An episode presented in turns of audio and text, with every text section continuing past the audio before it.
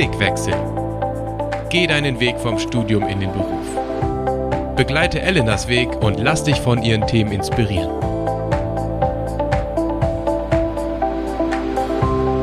Blickwechsel Folge 21 Schön, dass ihr reinhört. Diesmal wollen wir uns dem Berufseinstieg in die Juristenwelt widmen und da wird einem ja schon im Studium nichts geschenkt. Pauken, pauken, pauken heißt es schon für die beiden Staatsexamen. Da muss man einfach super viel lernen, auch ganz schön lang, mindestens 13 Semester. Durchfallen ist nicht unbedingt erwünscht, denn man darf die Prüfungen nur ein einziges Mal wiederholen und das bedeutet natürlich auch ganz viel Druck, viel Selbstdisziplin, denn die Abschlussnote ist super wichtig bei Jura und deswegen ist auch die Durchfall- und die Abbrecherquote überdurchschnittlich hoch. Und was es dafür braucht, diesen nicht ganz so einfachen Weg zu gehen, wie man die Examen, das Referendariat gut meistert und anschließend auch Fuß fasst auf dem Jobmarkt, das erzählen mir heute Familienrichterin Nina Grötzinger und Rechtsanwalt Stefan Bausch. Schön, dass ihr da seid. Hallo. Ja, danke schön. Schön, dass ich dabei sein kann. Ja, Grüße gehen raus in den Süden, würde ich erstmal sagen, nach Heilbronn und Stuttgart. Oder wo genau treffe ich euch gerade an? Ja, genau, bei Heilbronn, ja. Ich bin auch in Stuttgart. Also erstmal kann ich, wenn ich euch hier sehe, über meinen Bildschirm ein Vorurteil widerlegen.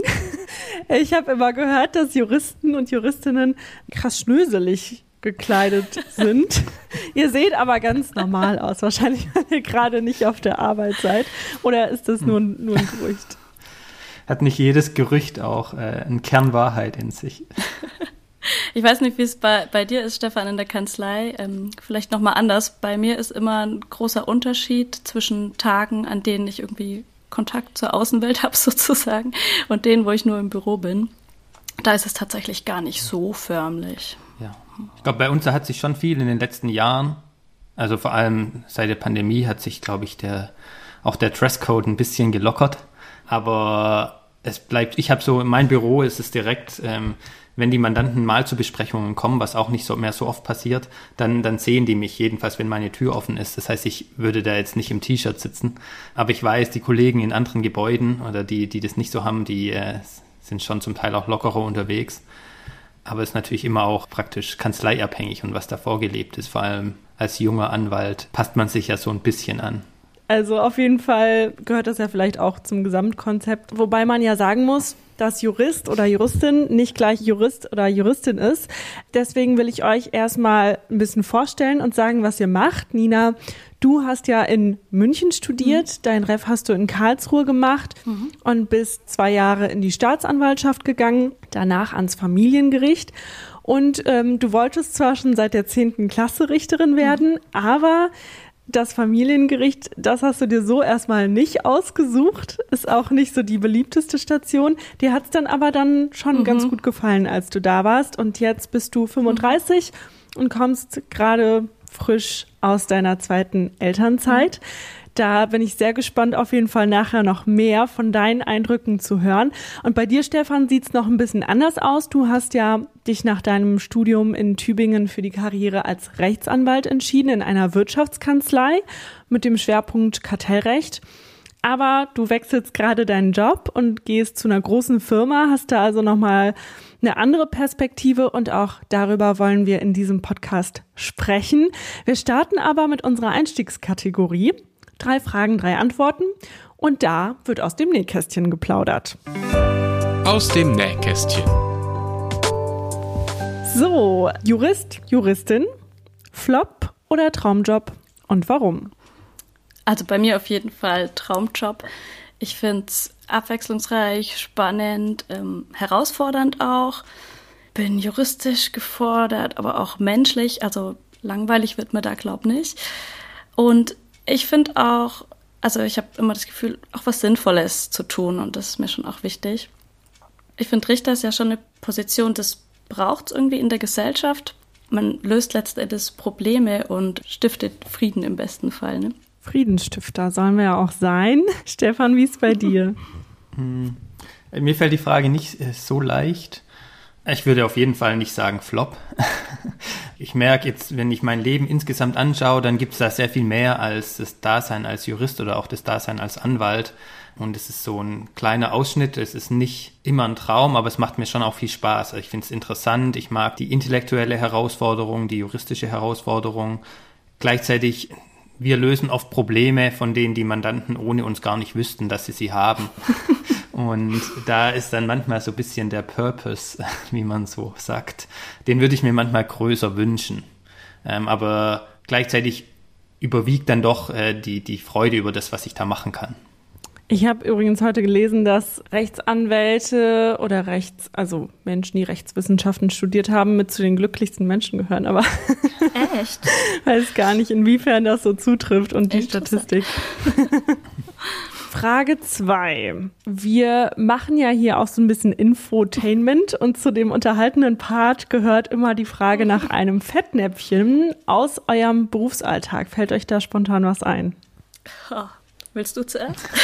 zuerst. Als Anwalt gibt es eigentlich eine goldene Regel. Ähm, und es gibt natürlich viele, aber vor allem eine wichtige, und zwar, dass man den Mandanten nicht falsch schreibt. Der ist der, der zahlt und da sollte wenigstens der Name stimmen. Und mir ist es tatsächlich passiert bei einem Dokument, das wir schon vom Mandanten bekommen haben, wo der auch der Name ganz oft drin stand, da ein Buchstaben. Also das war wie Stefan, ich schreibe mich mit F, aber man, ich habe es halt mit PH geschrieben. Ähm, und das hatte dann am Ende eben zum Teil den richtigen Namen und da, wo ich dran war an den Stellen, ist er halt dann falsch gewesen. Und so ging es dann auch raus, aber mein großes Glück war, es ging tatsächlich nur durch drei, vier Hände von erfahrenen Kollegen und es hatte niemand gemerkt. Und irgendwann kam mein Chef dann und sagte, ja, wir haben es wieder zurückgekriegt, da ist dem Mandanten aufgefallen, sein Name hat nicht immer gestimmt und das waren meine Stellen, aber glücklicherweise hatten das sehr seniorige Personen auch nicht gesehen. Dann habe ich da in meinem ersten oder zweiten Berufsjahr bin ich noch gut davon gekommen. Und ich glaube, seitdem habe ich das genutzt und achte sehr genau darauf. Ja, sowas ist natürlich peinlich. Nina, fällt dir was ein?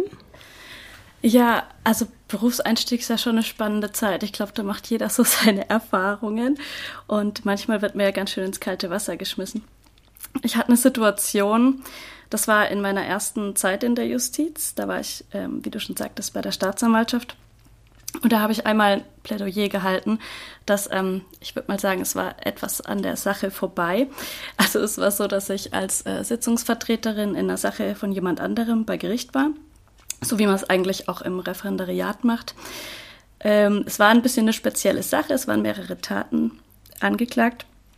Und am Ende der Beweisaufnahme hat der Richter dann, erfahrener, gestandener Richter, äh, noch so den Hinweis gegeben, ja, dass doch da auch eine Strafbarkeit nach anderen Normen noch in Betracht kommen würde. Und ja, dann hieß es auch schon ganz schnell, und nun Ihr Plädoyer bitte, Frau Staatsanwältin.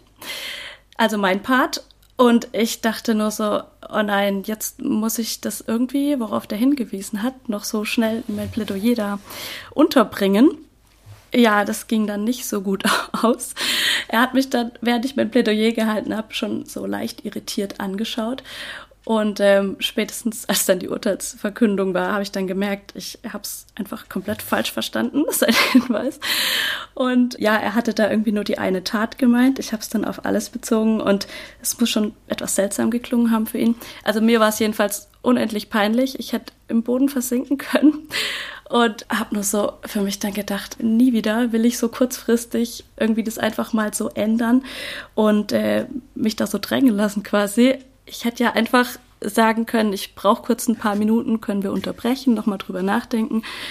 Also ja, ich glaube, das ist mir auch nur einmal so passiert. Das traut man sich vielleicht auch am Anfang noch gar nicht so. Ja. Ich erinnere mich, als Referendar ist mir das beim Aufstehen im Sitzungsdienst mhm. passiert, dass ich gemerkt habe, das Gedicht ist schwerer, als ich gedacht habe, also als es vorbereitet war. Da kam praktisch noch ein Erschwerungsgrund hinzu und es war völlig ein banales, alle hatten sich entschuldigt, es war lange her, es war überhaupt kein Problem, aber ich konnte dann nicht anders als ähm, da eine Freiheitsstrafe beantragen, weil das war halt die Mindeststrafe. Okay. Das war, und es gab einen minderschweren Fall, den habe ich halt nicht gesehen in in diesem Moment. Aber ich wusste halt genau, das ist viel zu viel. Also und es war auch, es war, glaube ich, mein letzter Sitzungsdienst. Danach hatte ich auch keine Lust mehr. Aber ich finde, es ist auch einfach eine krasse Situation. Also ich beneide das sowieso auch die Strafrichter nicht, bei denen es in der Regel ja auch immer so ist, dass die direkt nach der Beweisaufnahme dann, die hören noch die Plädoyers und dann verkünden sie eigentlich das Urteil.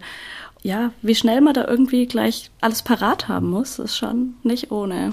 Du sagst, sprichst was an. Eure Jobs sind bekannt für Überstunden, für Stress, für eine Rede aus dem Ärmel schütteln. Was macht ihr nach so einem harten Arbeitstag, um runterzufahren, um euch zu regenerieren? Ja, was soll ich sagen? Ähm, ich komme heim und das sind die Kinder. also da bin ich äh, gleich so völlig in einer anderen Welt. Nicht unbedingt entspannt, aber auf jeden Fall gleich was anderes im Kopf. ähm, sonst für Hobbys habe ich gerade nicht so viel Zeit. Ja gut, gern rausgehen. Wir haben ein Stückle, wo man auch gern Zeit verbringen dann. Ähm, ein, ein Stück? Ja. Weil ich habe das nicht verstanden gerade, was du gesagt hast. ja, Stückle schwäbisches Stückle. Gartenkunststück haben sie. Ach so. Eine Obstwiese, Gartenkunststück. Wir haben ein Stück. ja. Da stehen halt Obstbäume und eine Hütte, dann kann man da Feuer machen, äh, haben eine Hängematte hängen, so halt das. Ja. Ist das wie so ein Schrebergarten ein Stück? Ja, nur ohne den Part vom Gartenbau quasi. Cool. Man muss Stückle sagen, Elena. Also es ist nicht, mhm. man kann nicht einfach sagen, ein Stück, wenn man so. jetzt einwandert, mhm. angenommen, du wanderst ein nach Württemberg, dann kannst du jetzt nicht sagen, oh, ich spreche weiter Hochdeutsch und ich habe jetzt ein Stück. Das wird nicht, das geht nicht. Nee, das, das geht nicht. Okay, ich würde mich dann vertrauensvoll äh, an meinen Rechtsbeistand wenden, in dem Gerne. Fall dann bei euch nochmal nachfragen. Äh, ja, Stefan, was machst du, um äh, runterzukommen? Also ich fahre mit dem Fahrrad nach Hause.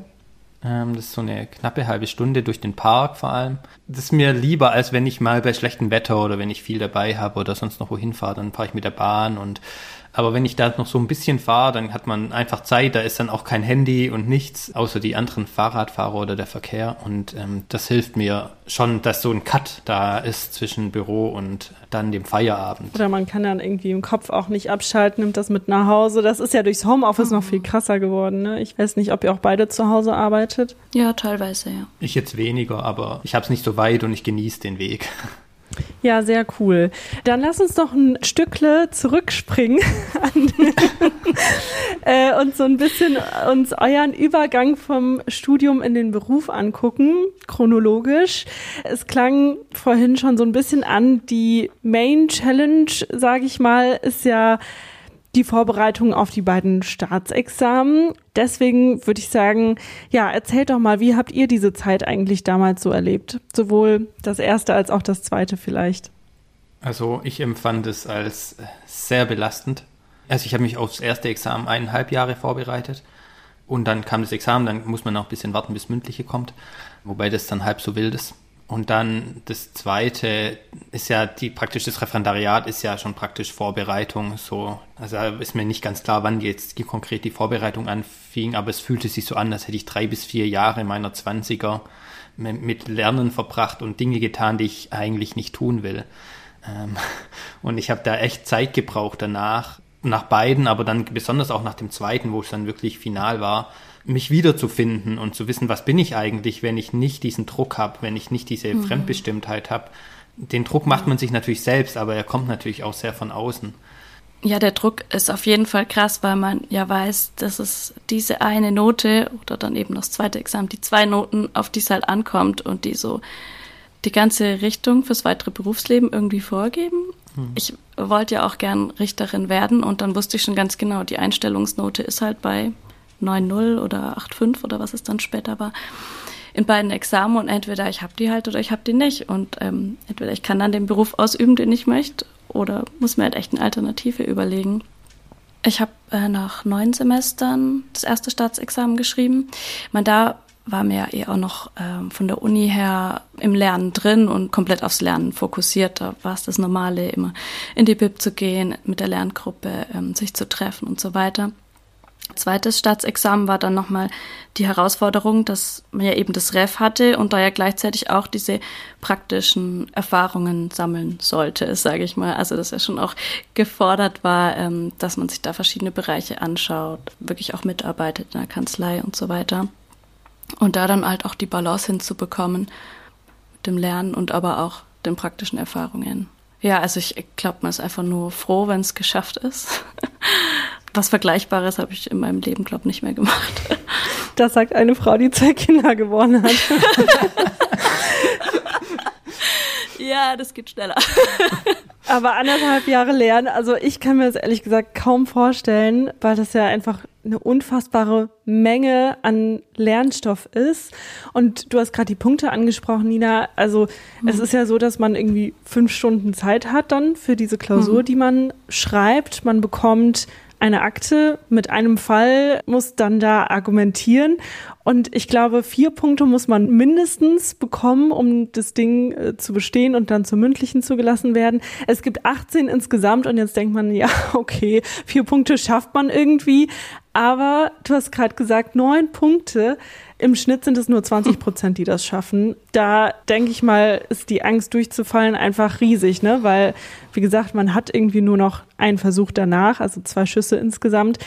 Gibt es da viele, die, also die ihr die das mental einfach, also psychisch nicht drauf klarkommen, weil du investierst ja unfassbar viel Zeit in dieses Studium und wenn du es nicht schaffst, dann stehst du eigentlich nur mit einem Abi da erstmal. Mhm. Also eine gute Studienfreundin von mir, bei der war es beim ersten Staatsexamen so, die hat relativ spät erst geschrieben und dann bei ihrem ersten Versuch war es so, sie saß in der ersten Klausur drin und konnte einfach nicht. Also die hat dann abgebrochen und hat es wirklich ein halbes Jahr später dann wieder gemacht. Also ja, der psychische Druck ist krass. Und dann geschafft. Ja, mhm. die Geschichte geht gut aus. Sie hat es sehr gut geschafft. Man kennt ja auch die Leute oft gar nicht, die es dann nicht schaffen. Also die gehen ja so, ich weiß nicht, wie du das erlebst, Nina, aber die gehen ja so ein bisschen verloren, sage ich mal. Man hat hm. so seine Peers, mit denen schreibt man dann. Hm. Und normalerweise, wenn man sich dann fürs Examen entscheidet, dann fühlt man sich ja bereit. Und die Leute, die halt Scheine schieben mussten, also Prüfungsleistungen vorher schon im Studium halt Verzögerungen hatten, die sind dann irgendwie, vielleicht kriegt man mal noch zwei Jahre später mit, sie haben es jetzt auch geschafft, aber denen fehlt ja auch dann vermutlich das soziale mhm. Gefüge. Also ich stelle mir das äh, noch schlimmer vor. Also ich kenne tatsächlich zwei Leute, die beim ersten Examen dann endgültig durchgefallen sind. Also ihre zwei oder auch drei Versuche. Also wenn man ähm, schon besonders früh den ersten Versuch macht, dann hat man insgesamt einen Versuch mehr. Ob es das jetzt besser macht, ist die andere Frage. Aber genau, zwei kenne ich, die wirklich endgültig durchgefallen sind und dann eben was ganz anderes gemacht haben. Hm. Das finde ich halt super krass, weil du bist ja dann vielleicht schon Ende 20 oder gehst irgendwie auf die 30 zu.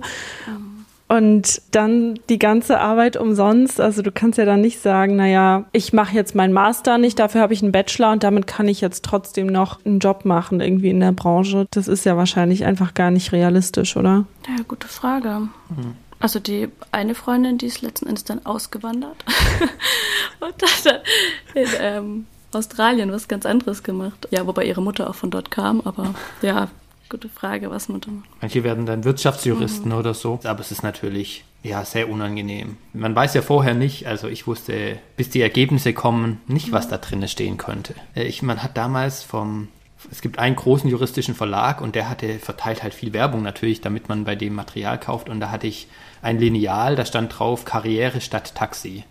Mit diesem Lineal habe ich praktisch mein ganzes Studium Sachen unterstrichen und so. Und das ist so der Spirit, mit dem man praktisch durchs Studium geht, so dass man weiß, wenn ich jetzt, wenn ich nicht liefere, dann ist es schlecht. Es ist halt kein doppelter Boden, so. Es gibt kein Netz, was dich auffängt, so. Das ist dann Zeit, die irgendwie ins Land geht. Aber das ist auch part of the game. Das weiß man ja, wenn man anfängt damit, oder? Ich weiß nicht, wie es dir ging, aber ich habe mir da keine Vorstellung gemacht. Man denkt halt, es ist eine Prüfung, man hat das Abi geschafft, so dann schafft man das Examen auch. Also da hatte ich jetzt nicht so eine krasse Vorstellung, wie das genau ist. Ich kannte jetzt auch niemand vorher, ich bin da unbelastet, auch familiär, äh, der jetzt mir gesagt hätte, so und so ist es und du musst da leiden oder so, dann hätte ich gesagt, ach ja, so schlimm kann es ja nicht sein. Ich glaube, erst, erst wenn man drin ist und dann ist es zu spät, so sehe ich das.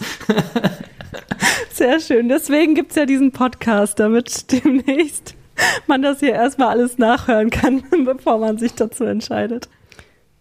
Bei dir, Stefan, ist ja auch ganz spannend. Du bist der Erste aus eurer Family, der überhaupt studiert hat. Mein, mein Vater hat, ich war nicht, der, war, der hat im zweiten Bildungsweg Abi und hat dann an der FH studiert. Also. Okay, aber war es dann trotzdem manchmal schwer, das zu vermitteln, dass man irgendwie so anderthalb Jahre mal so ein bisschen out of context ist und da befüllen muss? Also war das irgendwie schwer vermittelbar an dein Umfeld? Ich meine, ich habe ja, ich, ich habe ja nicht zu Hause gewohnt. Ich glaube, es war schon, ich habe schon vermittelt, wenn ich lerne, dann lerne ich, dann kann ich nicht irgendwie, also ich glaube, man hat mir auch angemerkt, dass ich so nicht immer ganz auf der Höhe war. Aber es gab ja auch nicht so, ich hatte nie so die Möglichkeit gesehen, irgendwie mega viel zu ändern. Ich glaube, das war auch so ein bisschen Teil des Unterfangens, dass man da drin steckt und man funktioniert dann irgendwie und dann hat man vielleicht mal sonntags noch ein bisschen Zeit und trifft da jemanden. Aber ansonsten ist es halt, ist irgendwie klar, man ist da jetzt im Stress. Und dann ist es ja schon auch so, ähm, so der Mythos juristisches Staatsexamen, der hilft vielleicht dann auch manchmal, weil ja Leute im irgendwie von Ferne vielleicht doch noch mal jemanden kennen, der es auch mal schwer gelitten hat und so. Ähm, und dann ist da so ein gewisses Grundverständnis. Das habe ich schon erlebt. Ähm, ja, dass es jetzt schwer ist und dass man eigentlich ein tougher Kerl ist, das kann, hört man dann zumindest von außen, ja. Man wird zumindest dafür bewundert, dass man leidet. Das ist doch. Ja, genau. Das ist ambivalent, ja, diese Bewunderung. Und es ist ja anders als jetzt zum Beispiel bei einer Fahrprüfung, wo man einfach alle Fragen irgendwann auswendig lernen kann, weil es irgendwie maximal 900 Lösungen oder so gibt. Es ist ja wirklich, dass ein Fall vorkommt, den man vorher so noch nie gesehen hat. Und man bereitet sich da, wie du gerade gesagt hast, irgendwie anderthalb Jahre drauf vor. Eigentlich kann alles vorkommen ab Tag 1 des Studiums, was ihr gelernt habt. Wie geht man da am besten vor? Habt ihr da irgendwie Lerntipps für Leute, die es gerade machen? Ja, also das typische Lernen, einfach möglichst viel ähm, Fallkonstellationen und Rechtsprechung ist ja dann auch immer wichtig, was sagt der BGH. Das ist natürlich das eine, aber was man auf jeden Fall im Studium ja auch lernt und was man ganz sicher braucht, ist tatsächlich das juristische Verständnis. Also rein, wie, wie gehe ich an einen Fall ran, wie erschließe ich mir den. Das kann man letzten Endes ja dann auf jeden Fall anwenden. Ähm, rein praktisch für die Examensvorbereitung am wichtigsten fand ich eigentlich Klausuren schreiben. Immer wieder Übungsklausuren schreiben. Es werden verschiedene ja angeboten. Es gibt dann sogenannte Klausurenkurse, manchmal auch irgendwie Online-Klausurenkurse oder wie auch immer, dass man die macht. Man muss ja auch nicht unbedingt die fünf Stunden schreiben, aber zumindest so diese ersten zwei Stunden ungefähr, die man rein mit der Gliederung quasi verbringt, so dass man den Fall schon mal durchgelöst hat, dass man das einfach möglichst viel macht und übt und dann merkt man ja auch selber, wo irgendwie so die, die Schwachstellen sind. Weil ich glaube, wenn man das gut drauf hat, dann kann man auch die meisten Fälle irgendwie handeln. Ich würde auch sagen, also vielleicht noch mehr als auf Wissen Wert auf die Methodik legen.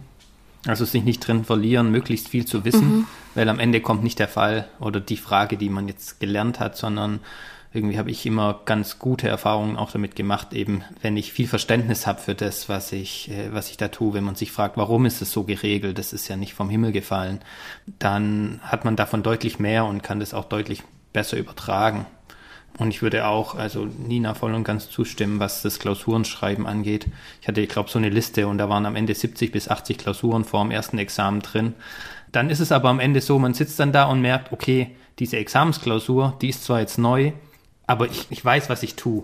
Also ich habe einfach eine Routine in dem Bearbeiten dieser Klausuren.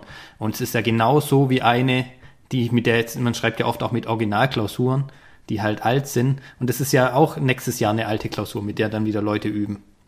Und ich glaube, diese Routine, die hat mir im ersten Examen sehr geholfen. Ich habe die im mündlichen zweiten für den Aktenvortrag, den habe ich auch oft geübt, da hat es mir auch sehr geholfen. Und ich glaube, im zweiten schriftlichen war ich ein ganzes Stück schlechter als im ersten schriftlichen. Es ist dann auch alles gut ausgegangen und so, aber da hat mir die Routine gefehlt. Also die habe ich im zweiten, da habe ich einfach auch die Motivation für die Anzahl, die nötige Anzahl der Klausuren nicht so aufgebracht das merkt man dann. Also, oder ich habe das gemerkt, dass ich da halt dann schon mhm. klarkomme und ich bin ein guter Jurist und ich kann auch so eine Klausur lösen. Aber so die Kniffs und Tricks, die man sich so aneignet durch die Übung, die kommen halt nicht nach zwei Klausuren, sondern da braucht man halt eine mhm. gewisse Anzahl. Und das ist halt Blut, Schweiß und Tränen so ein bisschen. das ist unangenehm, aber ich würde sagen, das lohnt sich, da zu investieren. Wenn ich mich so zurückerinnere, ich meine, das ist schon ätzend. Der Klausurenkurs war ja dann meistens auch noch samstags. Das heißt, man verbringt dann seine Samstagvormittage damit, halt irgendwie da zu sitzen und so fünfstündige Klausuren zu schreiben irgendwann. Also man kann sich echt Schöneres vorstellen. Ja, aber dennoch, irgendwie muss man da halt durch. Und das muss man sich das dann echt so vorstellen, dass du anderthalb Jahre dich jeden Tag acht Stunden in die Bib gesetzt hast. Macht man da zwischendurch auch Urlaub oder macht man mal auch zwei Wochen nix oder so? Und wie macht man das, dass man nach anderthalb Jahren nicht das vergessen hat, was man irgendwie vor anderthalb Jahren sich da auf die Karteikarten geschrieben hat? Es gibt so verschiedenste Techniken, ne, in welchen Abständen man das dann wiederholt, damit es möglichst lange hängen bleibt. Aber man lernt ja nicht nur die ganze Zeit jetzt alleine vor sich hin, sondern man hat schon noch so eine Form von Unterricht, also Repetitorium heißt es dann im vom ersten Staatsexamen. Das kann man entweder an der Uni machen oder bei so privaten Repetitorien, für die man dann aber nochmal bezahlt, die einem quasi den ganzen Stoff nochmal vermitteln, normalerweise anhand von bestimmten Fällen. Und das ist ja auch Teil der Vorbereitung. Das habt ihr auch mitgemacht, ne, an der Uni? Ich habe es an der Uni gemacht, ja. Ich habe bezahlt. Der Wirtschaftsjurist hier. Damals noch nicht.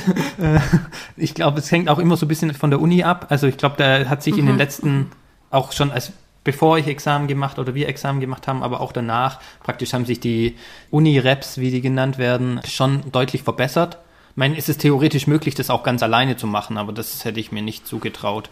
Ja. Und ich würde sagen, mir hat es gut getan, dass das so ein bisschen, es ist sehr viel, es ist ein bisschen verschulter, hat so ein bisschen mehr Druck man hat so ein bisschen mehr Vergleich, also nicht jetzt notenmäßig, aber man kriegt natürlich dann sehr viel mehr mit, was die anderen aus dem kleineren Kurs, als es an der Uni war, was die können.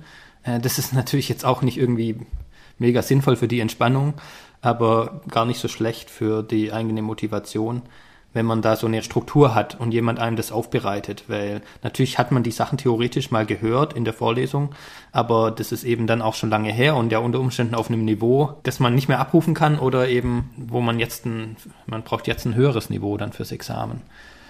Ähm, also ich bereue das nicht, ich würde es wieder so machen für mich, aber ich glaube am Ende muss man da, das ist natürlich so ein bisschen Lotto oder vielleicht ein bisschen Glaskugel, weil die Examensvorbereitung macht man nur einmal und man weiß natürlich nicht, wie die wird, sondern man muss so ein bisschen spüren, was könnte mir da am besten taugen. Vielleicht gibt es auch an dem, dem, Studienort dann unterschiedliche Anbieter, dann gibt es die Uni, dann kann man es ganz frei machen. Mittlerweile gibt es bestimmt auch Online-Angebote und dann gibt es noch zwei oder drei, die da im Wettbewerb zueinander stehen, je nachdem, wie groß die Uni ist, die Fakultät ist.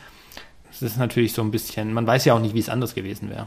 Ja, meistens kann man ja dann auch mal äh, Probe hören oder das eine Zeit lang ausprobieren oder so. Also in München bei uns gab es tatsächlich ein ganz gutes Programm an der Uni, aber es war auch noch relativ neu, glaube ich. Wir haben gerade schon darüber gesprochen, dass da ein hoher Druck herrscht, was diese Examen angeht. Und Druck führt ja auch oft zu einem Konkurrenzgefühl vielleicht oder zu einer Konkurrenzsituation. Ähm, es gibt ja immer so ein bisschen diese Horrorstory, dass da Bücher in der Bibliothek versteckt werden, extra damit die von Anna nicht gefunden werden. Habt ihr das auch so erlebt? Ja, wie ist das miteinander? Ja, also ich hatte, hatte so meine Jura-Clique dann quasi und da war es natürlich ein gutes Miteinander. ähm, also da hat man sich gegenseitig auch geholfen eher. Ja, schon, ja. Wobei ich war da, also was so Hausarbeiten anging, zumindest in den ersten Jahren, ich habe das ganz oft dann ähm, quasi zu Hause, also war dann halt, das ist ja in den Semesterferien in der Regel, war dann gar nicht am Studienort oder so. Aber ansonsten fand ich halt, also in München ist schon einfach eine sehr große Uni, sehr große Fakultät, so dass ich da jetzt lang nicht alle anderen Studenten kannte und keine Ahnung, kann schon sein, dass es da die gibt, die die entscheidenden Seiten aus den Büchern rausreißen. Wirklich, ich selber habe es nicht beobachtet und auch nicht mitbekommen. ich habe schon in der Uni geschrieben ähm, und ich habe auch manchmal Büchernester entdeckt also wo man halt so merkt, da ist jetzt eine Zusammenstellung an Büchern, die gehört da so nicht hin. Aber ich glaube, dass es immer mehr der Kampf um die Bücher war, als den anderen was zu nehmen, sondern eher, dass man selber wieder da weitermachen kann, wenn man halt weiß, in den Umständen schreiben halt 200 Leute den die gleiche Hausarbeit mit und brauchen die gleichen die gleiche Literatur und man möchte halt gern morgen auch weitermachen. Da unterstelle ich den Leuten weniger praktisch mir die Bücher zu nehmen genommen haben zu wollen, sondern ähm, eher sich die selber einfach wieder zu haben, damit man am nächsten Morgen nicht um acht oder halb neun dann weitermachen kann. Aber ich fand, am Ende ist es ja so, wir sind alle ja nicht so gut, oder vom Gefühl her. Niemand erreicht ist ja da irgendwie, die Notenskala lässt ja so viel Luft nach oben, dass man höchstens neidisch werden kann. Aber eigentlich eine klassische Konkurrenz habe ich jetzt nie erlebt, weil ich kann ja selber versuchen, besser zu werden. Zwischen den beiden Staatsexamen liegt ja noch das Referendariat. Das habt ihr zum Teil auch schon so ein bisschen angesprochen. Da kriegt man ganz verschiedene Stationen mit. Welche habt ihr da besucht und was waren vielleicht auch so eure Learnings aus den verschiedenen Stationen? Ja, ein paar sind ja vorgegeben, also dass man bei Gericht mal ist und bei der Staatsanwaltschaft ist. Einmal in der Verwaltung und dann zwei Anwaltsstationen, die man sich aber selber sucht. Da kann man ja dann schon selber Schwerpunkte setzen. Und ja, also ich fand es total interessant, da den Einblick in die verschiedenen Bereiche zu bekommen. Für mich war es auch gerade was die Tätigkeit in der Kanzlei dann anging, nochmal so der Punkt zu sagen, okay, ja, ich glaube, das ist wirklich nicht so meins. und habe dann die Anwaltsstationen tatsächlich versucht, eher mit möglichst geringem Aufwand hinter mich zu bringen, sozusagen. Also ich weiß, dass andere, wenn die jetzt schon wussten, sie wollen in die und die Kanzlei, dann kann man das natürlich sehr gut nutzen, um da schon einen Fuß in die Tür zu kriegen und da möglichst eben viel mitzuarbeiten, viel zu zeigen. Aber das geht dann halt auch wieder von der Examensvorbereitungszeit ab und muss man sich halt überlegen, wie man die Schwerpunkte setzt. Also vielleicht auch so strategisch vorgehen oder mit so einer Einstellung mhm. reingehen, okay, mal gucken, was mir liegt und dann da auch versuchen, den Schwerpunkt zu setzen. Mhm. Wie war es bei dir, Stefan? Bei dir hat es auch nicht so viel Spaß gemacht. Ich dachte, nach dem ersten Examen, wo du gelitten hast, kommt jetzt der große Fun-Part, aber war gar nicht so. Nee, ich hatte, also ich fand jetzt das Referendariat auch, hat mich nicht so überzeugt. Ich finde, also es ist, könnte man viel besser gestalten. Also ich habe da ja so einen politischen Ansatz und denke mir, äh, es ist eigentlich auch schade drum, auch was, was da die Justiz und die Verwaltung so draus machen, weil es ja eigentlich wie so ein großes Trainee-Programm ist und man die Leute ja begeistern könnte für die jeweiligen äh, Jobs. Und ich hatte das Gefühl, für die einzelne betreuende Person, also die Richterin, den Richter, die Staatsanwältin, äh, ist es natürlich oft eine Last. Also es kommt oben drauf und die haben sich bei mir Mühe gegeben, darum geht's gar nicht, aber man war nicht so Teil also man hat praktisch relativ wenig Einblick bekommen, so empfand ich das jetzt in die Justiz insbesondere oder die Verwaltung. In der Kanzlei, ähm, da war ich dann schon zwei, drei Tage die Woche. Da ist man, hat man wenigstens so ein bisschen mehr ein Gespür bekommen. Ich hatte zwischen dem schriftlichen und mündlichen noch ein Praktikum gemacht in einer großen Wirtschaftsprüfungsgesellschaft, da in einem relativ kleinen Team, das so Wirtschaftskriminalität aufgedeckt hat und so Compliance-Programme aufgesetzt hat. Und das hat mir sehr viel Spaß gemacht. Da war ich irgendwie sieben Wochen. Das hat sich irgendwie so ergeben. Ich weiß auch nicht, wie ich auf die Idee kam, aber ich finde die eigentlich nach wie vor sehr gut, äh, weil man da eh relativ wenig machen kann. Und ich glaube, das war unterm Strich natürlich mehr Vorteil, aber gleichzeitig hat mir das gezeigt, ah, so kann Arbeiten sein, das kann mir voll viel Spaß machen. Das hat mich so ein bisschen durchs Referendariat getragen, aber ich habe halt auch gleichzeitig gesehen, was möglich ist und war deswegen umso kritischer, was das anging, was mir dann geboten wurde. Äh, praktisch als da als Ausbildung. Und ich glaube, ich war so ein bisschen, ich weiß nicht, ob ich mir vorher besser oder andere Gedanke, Gedanken hätte machen können. Ich dachte irgendwie, oh, jetzt habe ich viel geschafft, jetzt war ich gut im ersten Examen und so, jetzt geht's los. Aber es ist einfach nochmal eine Ausbildung. Ich glaube, da hat mir am Anfang so ein bisschen die Entscheidung für das Referendariat als weitere Ausbildungsstation gefehlt. Also ich war tatsächlich, und also das ist jetzt nicht so, dass ich das als Spruch sage, sondern es war tatsächlich so, dass ich in den ersten drei, vier, fünf Monaten kurz davor war oder mir überlegt habe, wie komme ich da raus? Kann ich das irgendwie pausieren? Ich muss mir irgendwas an, ich brauche einen Plan B. Ich, ich, ich, ich möchte das nicht. Das ist nicht so, wie ich mir das wünsche. Ich weiß auch nicht mehr ganz genau, wie sich das dann verloren hat, vielleicht einfach durch Zeitablauf. Ähm, und weil ich, glaube ich, auch wusste, okay, wenn ich das jetzt nicht mache, wenn ich es nicht zu Ende bringe, da ist die Reue am Ende, die potenzielle Reue, die ist mir zu groß. Lieber zieh es jetzt einfach nochmal durch und dann ist es zwar schrecklich, aber ist okay, als dass ich dann das jetzt nicht mache, weil ich jetzt mental mich nicht mehr dazu in der Lage sehe und dann aber am Ende in praktisch immer vor dieser zu und Tür stehe. Weil das zweite Examen eröffnet natürlich für diese ganzen zulassungsbeschränkten Berufe, also für Richter, Staatsanwalt, für die Verwaltungsberufe auch, ähm, für Rechtsanwalt natürlich eröffnet es die Tür. Und ich konnte das natürlich für mich auch nicht 100% ausschließen, dass ich das nicht irgendwann mal noch brauchen könnte. Also es war vielleicht eher auch eine Entscheidung aus einer Angst heraus oder aus einem Mangel an Alternativen. Aber ich glaube, rückblickend würde ich mir raten, besser die Entscheidung fürs Ref zu treffen, vielleicht auch nochmal was anderes zwischendurch zu machen oder so, als da so das als Automatismus zu machen. Vielleicht noch das größere Bild dazu zu bringen. Ich glaube, wir sind als Juristen, ist man eher sehr konform, man ist in einem relativ starren System. Es ist irgendwie relativ klar, was man damit macht. Jura ist ja schon an sich, das Studium ist ja selten die mutige Entscheidung. es ist ja nicht so, dass man denkt, oh, ich mache irgendwie, jetzt mache ich was Verrücktes und studiere Jura. Und alle sagen so, oh nein, was macht man denn damit? das passiert ja nicht. Also das heißt, die Leute, die sich fürs Jurastudium entscheiden, also jedenfalls ich gehöre da schon ein Stück weit auch dazu. Ähm, man ist nicht, oder ich war jedenfalls da auch mit Anfang, äh, mit so 20, 19, Anfang 20 nicht irgendwie jemand, der gesagt hat, jetzt mache ich lauter mutige Dinge und lauter verrückte Dinge. Und da sich immer wieder, glaube ich, trotzdem dann die Freiheit zu nehmen, auch zu entscheiden und zu sagen, hey, ist es mein Leben? Und nur weil irgendwie mein ganzes Umfeld diese klaren Vorgaben, die es schon seit vielen, vielen Jahrzehnten oder Jahrhunderten gibt, die kann ich auch brechen. Oder ich muss das nicht machen. Ich muss nicht unbedingt konform bleiben.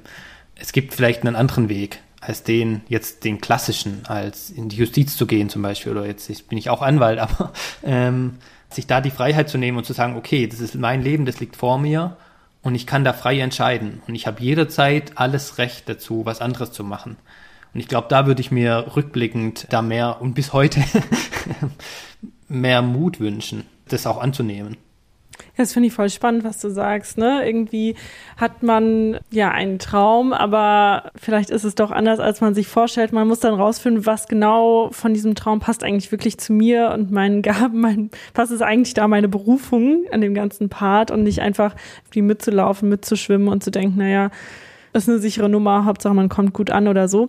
Aber was ich da auch so ein bisschen raushöre aus euren Beschreibungen ist, dass das Referendariat einerseits viele Einblicke ermöglicht in verschiedene Bereiche und andererseits ist es vielleicht auch was, wo man einfach durch muss, wenn man am Ende dieses Berufsziel hat und das Referendariat da eben dazugehört. Und selbst wenn es gerade irgendwie nicht so gut läuft, dass man sich da so ein bisschen durchboxt, weil man ein Ziel vor Augen hat. So Würdest du es auch so denken, Nina? Du hast gerade so ein ähm, bisschen gezuckt, als der ja, Stefan erzählt hat.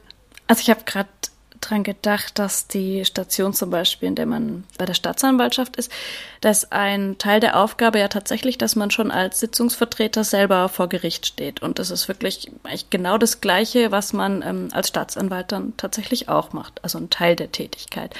Da finde ich, ist schon eher dieses ähm, gleich voll Verantwortung und ins kalte Wasser geschmissen werden. So, da fand ich echt einen ganz guten Einblick. Und als ich am äh, Amtsgericht war, die Zivilstation, da war es schon auch so. Ich meine, man bekommt halt dann Akten, die man sich anschauen soll und dann selber quasi vorschlagen, wie man den Fall lösen würde oder ein Urteil entwerfen oder wie auch immer. Oder ich durfte auch mal in einer Verhandlung Zeugen befragen, quasi das übernehmen. Also ich fand eigentlich schon, dass man da auch mit reingenommen wird. Insgesamt habe ich es eigentlich in guter Erinnerung.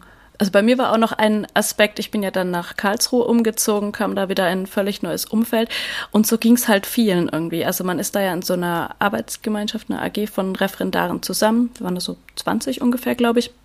Und da waren viele, die da neu hingezogen waren und da haben sich dann schnell auch Freundschaften entwickelt und man macht dann noch abends was zusammen und so. Das war nochmal, also so ein ein Teil davon war auf jeden Fall nochmal schönes Studentenleben sozusagen. Ne?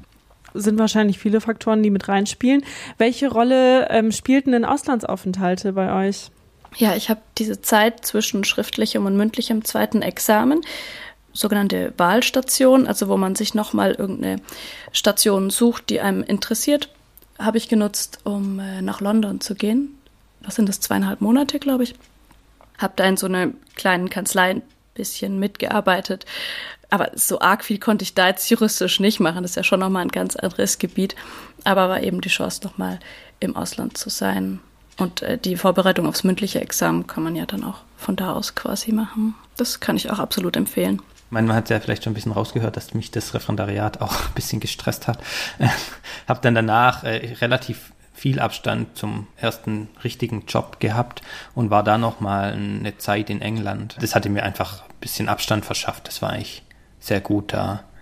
Das ist auch räumlich noch mal einfach zu sagen, okay, ich muss jetzt nicht sofort anfangen zu arbeiten.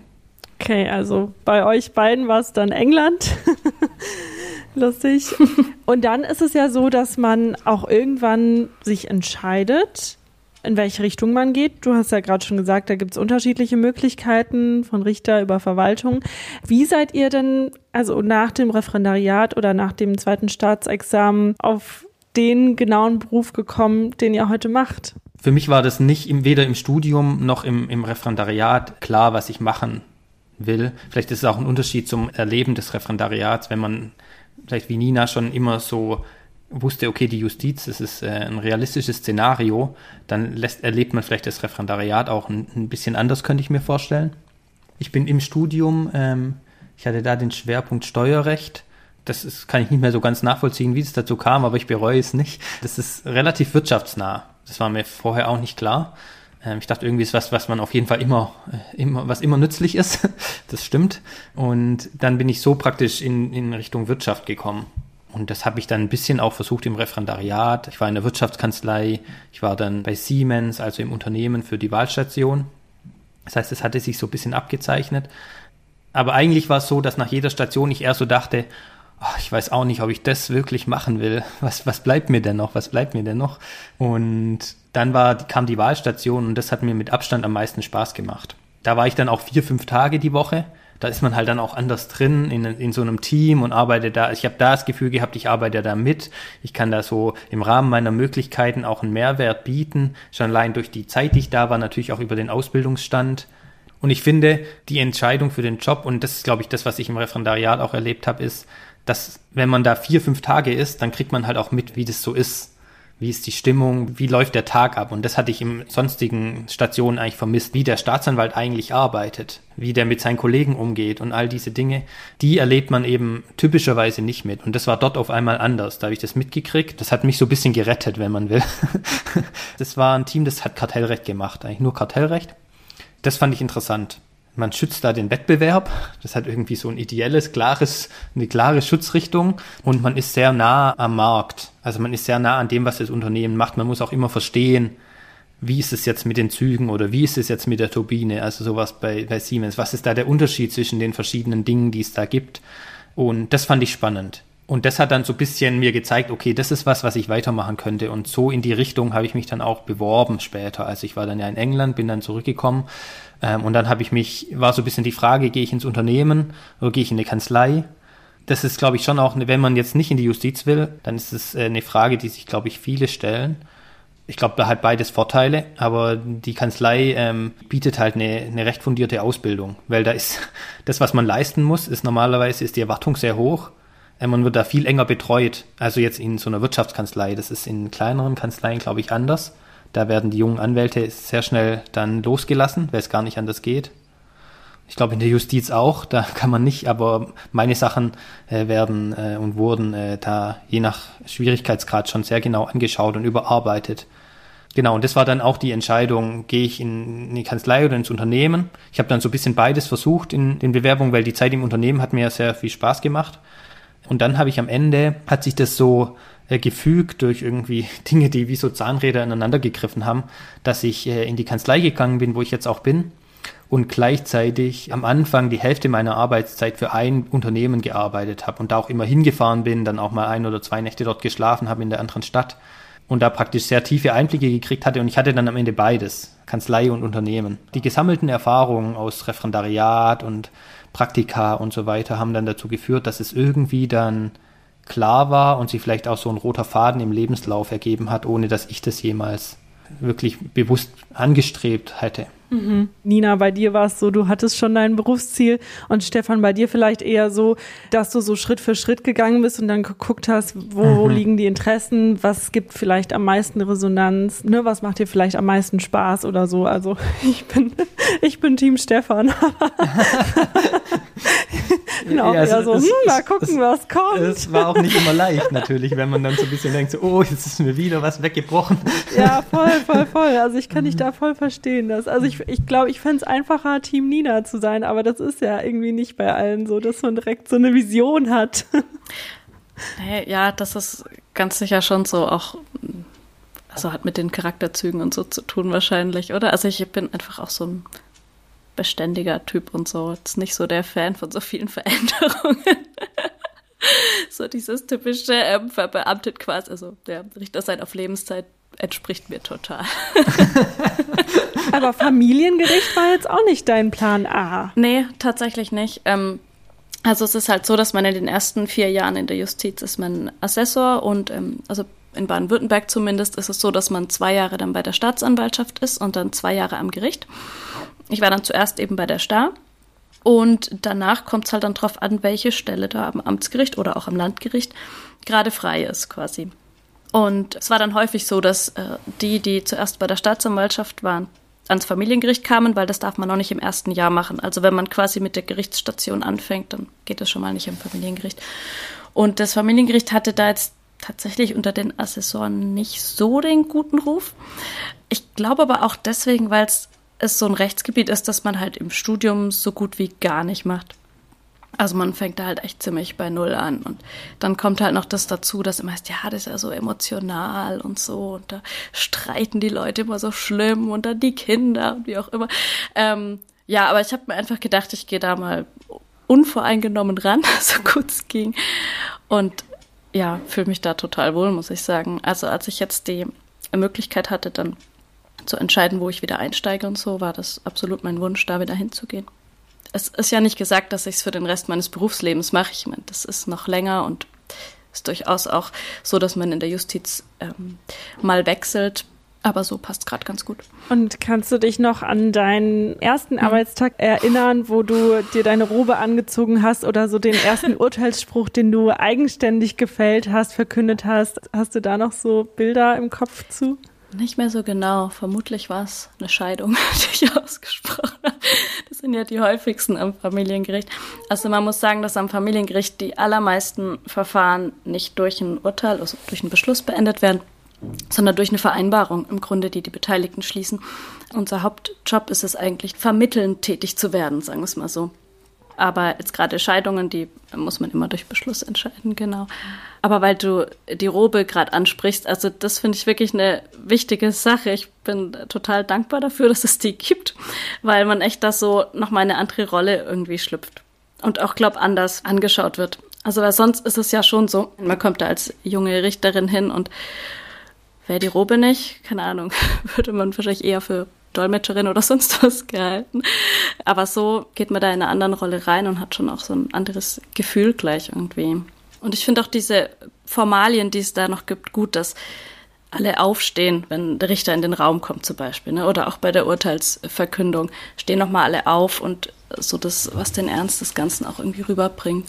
Du hast gerade gesagt, es ist so emotional, es geht um, um, hm.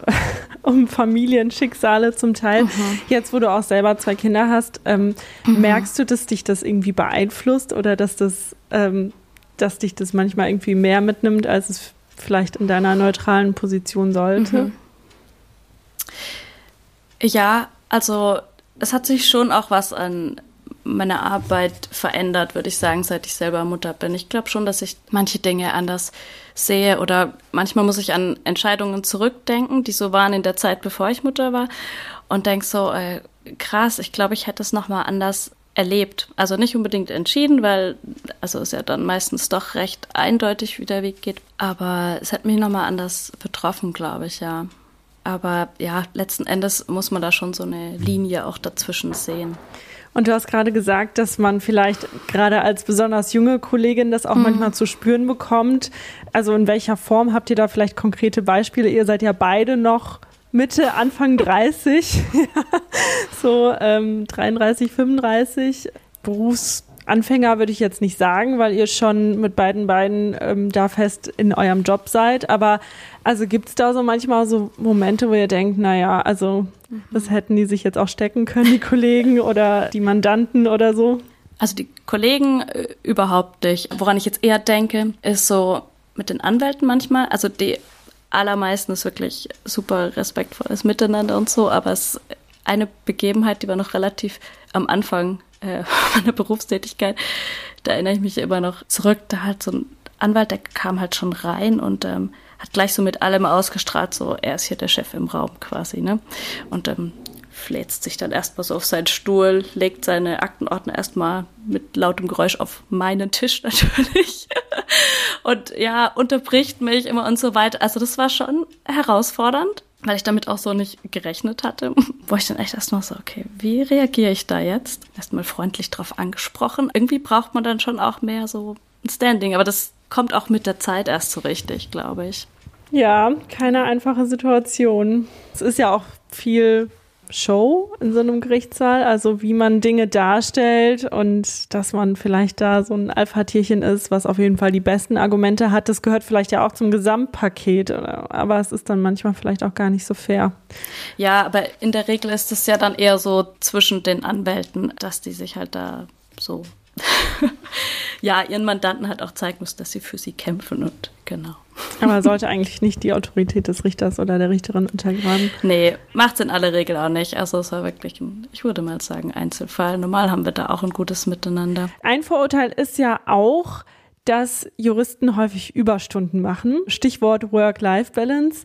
Wird das eigentlich erwartet bei euch auf der Arbeit? Also Stefan, bei dir weiß ich, dass du auch irgendwann runtergegangen bist von deinen 100 Prozent auf mhm. 90. Wahrscheinlich hatte das auch so einen ähnlichen Hintergrund, oder? Ja, das war schon so, dass ich gemerkt hatte, da ich, ich, vor allem die ersten Monate bin ich ja dann auch viel gereist.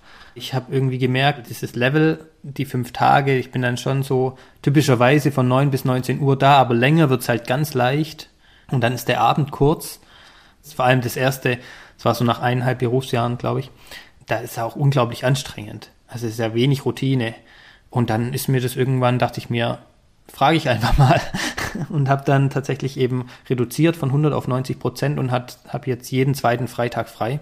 Also es ist natürlich so, wir sind Dienstleister und wenn ich jetzt nichts zu tun habe und gleichzeitig kommt was Wichtiges oder ich, ich merke, wenn ich jetzt den Freitag frei nehme, dann habe ich super viel Stress nächste Woche oder wie auch immer, dann nehme ich den auch nicht und ziehe ihn dann mit und nehme ihn irgendwann mal, wenn es gut passt.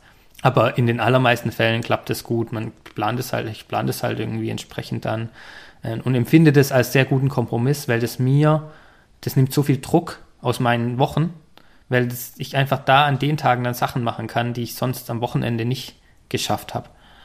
Und gleichzeitig empfinde ich das so, dass es den Job relativ wenig belastet. Der Mandant, man hat ja immer Angst, dass der dann sofort geht, wenn er nicht seine Sachen schnell bekommt. Ähm, und manchmal ist es auch wirklich faktisch dringend. Und man will die ja nicht verlieren der zahlt uns ja immerhin. Das hat man, das, das ist, ich glaube, schon ein Unterschied im Vergleich zur Justiz. Ja, ähm, bei mir war es, als ich angefangen habe zu arbeiten, da war ich auch oft ähm, länger abends da und da war es auch ja, fast normal, dass ich mal samstags noch ins Büro bin, was gearbeitet habe, weil gerade als Richter ist halt so, man bekommt die gleiche Anzahl Fälle, ob man da jetzt seit einer Woche arbeitet oder ob man schon äh, zehn Jahre dabei ist. Und man hat natürlich ähnlich wie bei dir, Stefan, lang nicht die Routine, um das dann eben gleich schnell abzuarbeiten. Und wenn man nicht will, dass der Berg so immer weiter wächst und dann kommt ja auch immer mehr Post und die Akten werden immer dicker, das wird ja immer immer schlimmer sozusagen, dann ähm, muss man da am Anfang schon echt mehr Zeit auch reinstecken. Aber so nach ein paar Jahren normalisiert sich das schon. Also ich habe keine festen Arbeitszeiten in dem Sinn, dass ich jetzt irgendwie die Zeit stempel oder so, sondern mein Arbeits Pensum bestimmt sich halt danach eben, wie viele Fälle ich zugeteilt bekomme und kann mir das dann schon selber einteilen. Aber ich kann ja auch Homeoffice machen. Es ist schon als so, dass ich dann abends, wenn die Kinder im Bett sind, mich dann nochmal an den Laptop setze und noch was mache. Also einfach, weil das dann halt die Zeit ist, wo ich mein Homeoffice besser machen kann als am Vormittag, wenn noch die Kleine da ist. Es ist eben dann auch die richterliche Unabhängigkeit, dass man sich das frei einteilen kann. Du hast ja gerade schon erzählt, Stefan, dass du noch in deinem ersten Job bist, slash warst, denn du hast vor kurzem eine mutige Entscheidung getroffen, obwohl du sonst nicht so mutig bist. Äh, du hast nämlich gekündigt, du gehst zu einer großen Firma. Was hat dich zu dieser Entscheidung bewegt? Womit warst du vielleicht dann doch letztendlich unzufrieden? Oder was würdest du vielleicht auch Leuten raten, die überlegen, in ein ähnliches Feld zu gehen? Ich war jetzt vier Jahre in dem Job ich glaube, das ist grundsätzlich eine Zeit, in der man dann auch mal sich zwangsläufig irgendwie fragt, wie man jetzt weitermacht. Den Einblicken nach, ich hatte jetzt ja auch schon von den Siemens-Einblick erzählt und ähm, dann später auch die Zeit, die ich da im Unternehmen abgeordnet war, da merke ich, man ist sehr viel näher am Mandat. Wenn dann die E-Mail inhaltlich stimmt, aber man sich jetzt in der Kanzlei würde nochmal dreimal dran gedreht werden, um die noch eingängiger zu machen, das kann man unter Umständen im Unternehmen auch nicht weil man die Zeit gar nicht hat, sondern dann muss die, wenn die verständlich ist und die inhaltlich stimmt, dann kann man die auch verschicken. Und man ist da mehr im Dialog auch mit seinen Mandanten, also mit seinen internen Mandanten dann. Ähm, das sind so Sachen, die ich mir von verspreche. Am Ende habe ich auch eine größere Selbstständigkeit natürlich, ähm, weil das nicht das Mandat der Kanzlei ist oder meines Chefs, sondern im Zweifel eher mein eigenes. Und die Perspektive, die ist, auf die freue ich mich auch, da mehr zu wissen, okay, jetzt muss ich ran und kann nicht mehr, ich habe nicht mehr so viel Backup, das hätte ich auch nie gemacht irgendwie als Berufseinstieg. Aber jetzt fühle ich mich irgendwie bereit dazu. Ich habe keinen Chef mehr, der, wo ich sehr eng begleitet werde. Also vielleicht mehr eigenständig arbeiten und auch eine neue Art von Arbeit und eine Weiterentwicklung. Jetzt gehen wir natürlich so ein bisschen weg vom Berufseinstieg in eher so ein bisschen, wie es dann weitergeht. Mhm. Aber trotzdem würde es mich interessieren, wie du das jetzt empfunden hast. Es gibt immer weniger Nachwuchsjuristen, Juristinnen. Hat sich das jetzt bei deiner Umorientierungsphase oder neuen Bewerbungsphase irgendwie bemerkbar gemacht? Also war es einfach einen passenden Job zu finden? Wie viele Bewerbungen hast du geschrieben? ähm, eine. und ich hatte aber noch, äh, ich war noch äh, im Gespräch. Man ist ja als Anwalt ist man im typischen Fall, glaube ich, auch einigermaßen gut vernetzt. Ähm, und die Kartellrechtswelt ist auch klein. Das heißt, man ist auch so ein bisschen manchmal im Gespräch. Und ich hatte ja auch noch Gespräche mit einer anderen Kanzlei und mir überlegt, gehe ich da vielleicht hin? Da habe ich dann jetzt keine klassische Bewerbung geschrieben, weil ich das halt da nicht nötig war. Da knüpft meine zweite Frage an, wie wichtig ist Vitamin B? Na, also ich würde den Arbeitsmarkt schon so einschätzen, dass er tendenziell ein Arbeitnehmermarkt ist. Also das gilt für den Berufseinstieg. Wenn man sich auf LinkedIn anmeldet, das kann ich, das ist nie schlecht, wenn man jedenfalls in Richtung Wirtschaft geht und nicht, also in der Justiz ist es, glaube ich, nicht ganz so wichtig, aber für so einen Job, ähm, dann wird man einigermaßen regelmäßig angeschrieben, auch mit Angeboten. Und ich hatte das schon praktisch vor dem ersten Job und wir haben jetzt auch Leute eingestellt in der Kanzlei, die über Recruiter oder Headhunter eben dann zu uns kamen weil der, der Markt an, an gut qualifizierten jungen Juristinnen und Juristen, der ist nicht so groß.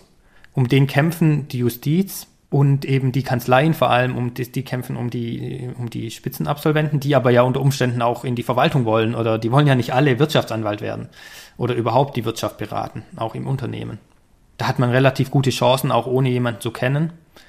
Aber ich habe das so erlebt, eigentlich immer, dass es nie schadet, praktisch sein Netzwerk zu haben. Und ich bin jetzt niemand, der durch die Gegend läuft und sagt, ich treffe mich jetzt mit Leuten nur, die ich gar nicht mag, nur um die zu treffen. Das finde ich sehr mühevoll und anstrengend, sondern ich, mir macht es eigentlich Spaß, mit Leuten Kontakt zu haben. Und das wäre, glaube ich, immer mein, mein Rat äh, für alle Entscheidungen, dass man da sehr bei sich selbst bleibt. Also wenn man sich jetzt fragt, äh, macht mir das Spaß, wie, wie ist da mein Weg, wie baue ich mir mein Netzwerk, dann macht man das am besten so, wie es zu einem passt. Aber es ist nicht so, dass man jetzt äh, zwangsläufig irgendwie die richtigen Leute kennen muss, um in den Top-Kanzleien zu sein oder so, weil die suchen so sehr, dass die es davon nicht abhängig machen können. Andererseits sind doch die großen Kanzleien schon auch noch sehr notenfixiert, so, oder? Ja, ja, ich habe jetzt ja auch nicht gesagt, auch ich habe auch nicht gesagt, dass es nicht von den Noten abhängt. Ich habe nur gesagt von Vitamin hm. B.